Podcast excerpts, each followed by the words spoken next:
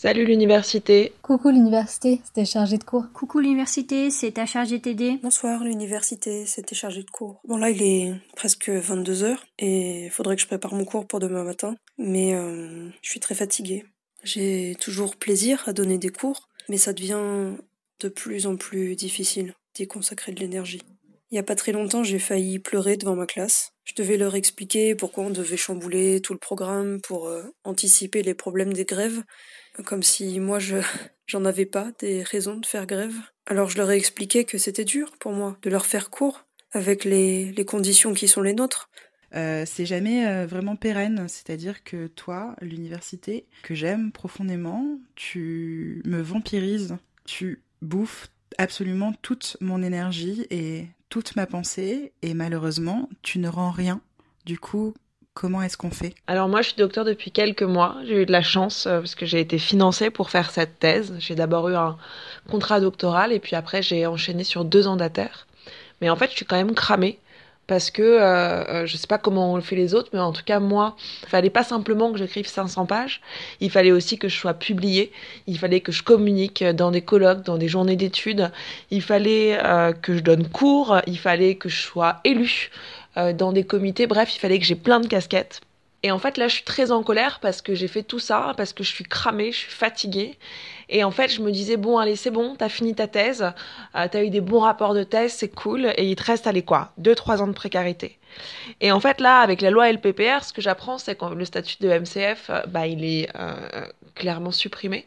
Et du coup, en fait, on est en train de me dire, euh, euh, bon, bah écoute, la précarité, c'est pas 2-3 ans, potentiellement, c'est encore 6-7 ans. Et ça, c'est vraiment pas possible. Tu sais, comme j'aime montrer en classe les extraits de mes films préférés, j'ai l'impression d'être bloquée dans une scène que je préférais voir projetée sur le tableau plutôt que de la voir euh, prendre vie dans les couloirs de la fac. Tu sais, cette scène dans Titanic où euh, tous les passagers fuient et sautent par-dessus bord parce que le bateau coule, mais que les musiciens continuent de jouer. Bah, j'ai l'impression de faire partie de ces musiciens qui jouent encore au milieu du naufrage. L'université prend l'eau, elle nous arrive jusqu'au cou, mais on est là, à continuer à enseigner, à corriger des copies, euh, surveiller des partiels, à répondre à des mails d'étudiants, à des appels à communication et à publication, à faire des PowerPoint jusqu'à 3 heures du matin. On est là, un peu partout, à faire 10 000 choses à la fois parce qu'on a envie d'exister. Et d'apporter notre pierre à l'édifice de la recherche, pour pas que le mur s'écroule. On peut essayer de lutter à notre échelle, mais on se sent quand même très seul. J'ai dû arrêter de donner cours après 9 ans de bons et loyaux services et de débats passionnants avec tous mes étudiants. J'ai eu ma thèse avec les félicitations et j'ai deux fois été qualifiée pour devenir maître de conf. J'attends toujours un poste de titulaire, mais la fac refuse de me recruter car je suis au chômage et payer mes acédiques creuserait les dettes de la fac. Pourtant, pendant 9 ans, comme la fac ne me paye pas tous les mois et m'oblige à avoir un emploi principal pour être recrutée, j'ai dû travailler comme surveillante dans un collège, corriger des copies en permanence devant mes collégiens agités pour garder des heures de sommeil chez moi, faire des allers-retours entre mon travail et la fac. La même journée, je donnais cours en amphi devant une centaine d'étudiants de 8h à 10h, puis je prenais le RER et je n'avais pas le temps de prendre une pause déjeuner et j'enchaînais mon service comme surveillante jusqu'à 18h. Et aujourd'hui, bah, je suis au chômage et mes allocations chômage sont sous le seuil de pauvreté et je ne suis pas sûre que mes collègues titulaires se rappellent de mon prénom alors qu'ils m'ont eu comme étudiante pendant des années. Alors ce qu'il faut savoir, c'est que quand on est doctorant, on a un statut qui ne correspond à rien ou à tout à la fois. Quand on est doctorant, on est étudiant, mais si on a une charge d'enseignement, on est aussi prof. Si on a de la chance, on a un contrat de travail, parfois un contrat d'heures complémentaires. En ce cas, on est payé au lance-pierre deux fois par an. Parfois, si on est privilégié, on a un CDD, de doctorant contractuel ou d'ATER par exemple. Quand on est doctorant, on est étudiant, parce que faire une thèse n'est pas considéré comme un travail. Mais on peut donc aussi être employé par l'université. Alors dans ce cas, on a aussi une carte professionnelle. C'est pratique sur les formulaires, on a toujours plusieurs cases qu'on peut potentiellement cocher, peut-être selon notre humeur. En fait, on ne comprend pas vraiment où on se situe. Aucune case ne correspond jamais à notre situation. À la fac, c'est pareil. Tantôt considéré comme étudiant, tantôt comme personnel de l'université, tantôt comme chargé de cours. Allez, après tout, tant qu'on nous met quelque part, on pourrait s'estimer heureux.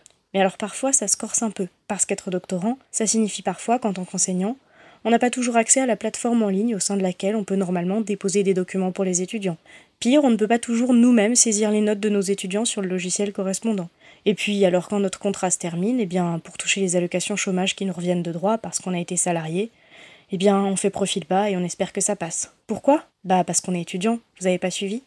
Coucou l'université, c'était chargé de cours. Moi, il m'est arrivé un truc absolument exceptionnel aujourd'hui. Donc, on est le mardi 28 janvier. et je viens de recevoir mon contrat de travail pour le premier semestre. Alors là, il faut que je le signe, après il faut qu'il soit signé pour le président, mais ça veut dire à peu près que pour euh, mai, je pense que euh, j'aurai un contrat pour mes heures euh, du premier semestre. Donc voilà, bah, je propose qu'on aille boire une bière. Hein. Tu te souviens l'an dernier au second semestre? Tu m'as fait signer mon contrat d'heures complémentaires après le dernier cours du semestre, à la fin du mois de mai. Ah oui, après j'ai été payée seulement en juillet. Bon, d'autres chargés de cours ont été carrément payés en août. Du coup, on essaie d'établir le record de celui ou celle qui sera le plus payé en retard. Je pense qu'on pourrait même créer un livre spécial Guinness des records des doctorants précaires. Salut l'université. Alors, euh, bah, moi, je suis, je t'aime beaucoup, hein, mais je suis quand même très fâchée aujourd'hui parce que euh, je viens d'apprendre que mon délai de carence de deux mois, euh, suite à la fin de mon contrat et à l'ouverture de mes droits au chômage, va être allongé parce que, bah, pour l'instant, j'ai pas d'attestation et visiblement, je peux toujours attendre. J'ai pris trois mois à faire reconnaître l'existence de mes deux années de travail et six mois à obtenir mes paiements. Pourtant, j'avais donné 52 heures de CM et corrigé 288 partiels en deux ans. Coucou l'université, c'est ta chargée de cours. Écoute, je t'appelle parce que j'ai reçu ma fiche de paye et en fait, bon, je suis un peu nulle en maths, mais du coup, on m'avait dit que je serais payée à l'heure, donc ça c'est OK, je suis payée 30 balles de l'heure. Sauf qu'en fait, euh, du coup, les heures de préparation de cours, donc j'ai calculé que pour une heure de cours donné, euh, il me fallait deux heures de préparation, mes heures de suivi d'étudiants, de correction de copie ou de préparation d'examen, en fait, elles sont pas payées. Donc en fait, euh, je suis un peu nulle en maths, hein, mais euh, du coup, j'ai calculé que pour une heure de cours payé, en vrai, je travaillais six heures. Donc ça fait que je suis payée 5 euros de l'heure. Ok, euh, en fait, comme j'ai un doctorat, je me disais que c'était un peu bizarre. donc si tu pouvais me rappeler assez rapidement pour qu'on discute de ce calcul à la con, ça serait vraiment super. Ciao. Et euh, ah oui aussi, bah là j'ai eu un salaire de 22 euros pour le mois de janvier, alors que j'ai travaillé, enfin que j'étais sous contrat pendant 20 jours. Voilà, mais bon, on sait pas trop pourquoi, c'est la fac. Enfin, je peux quand même m'estimer chanceuse puisque j'ai eu un contrat doctoral et que donc j'ai été payée pour faire ce que j'aimais pendant trois ans. Voilà, merci. On était fin novembre et j'avais toujours pas été payée de mon cours de l'année d'avant. Quand je suis sortie de mon cours, j'ai marché dans ces grands couloirs de la fac pour rejoindre une petite queue devant les bureaux du Crous. Donc j'étais au milieu d'étudiants, étudiantes, heureusement pas les miens. Et euh, donc je suis allée expliquer ma situation et demander un formulaire d'aide ponctuelle dont une amie m'avait parlé. Tu peux pas savoir ce que j'ai ressenti à ce moment-là.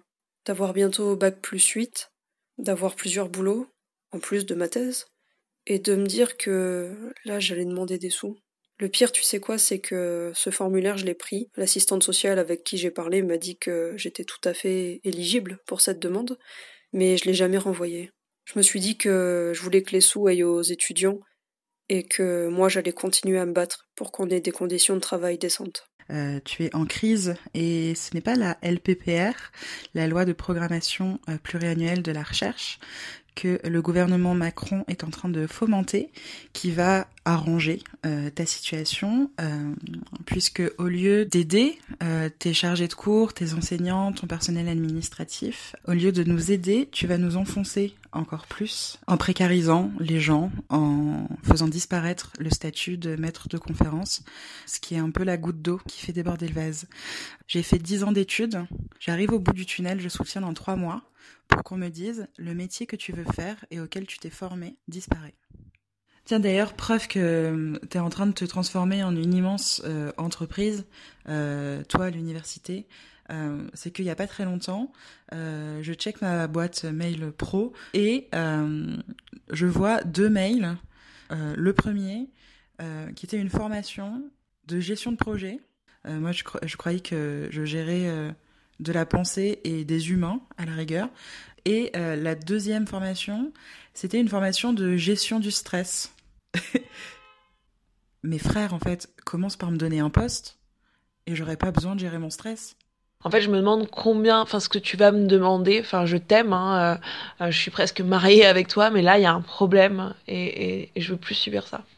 Voilà, salut. J'espère que tu entendras ce message.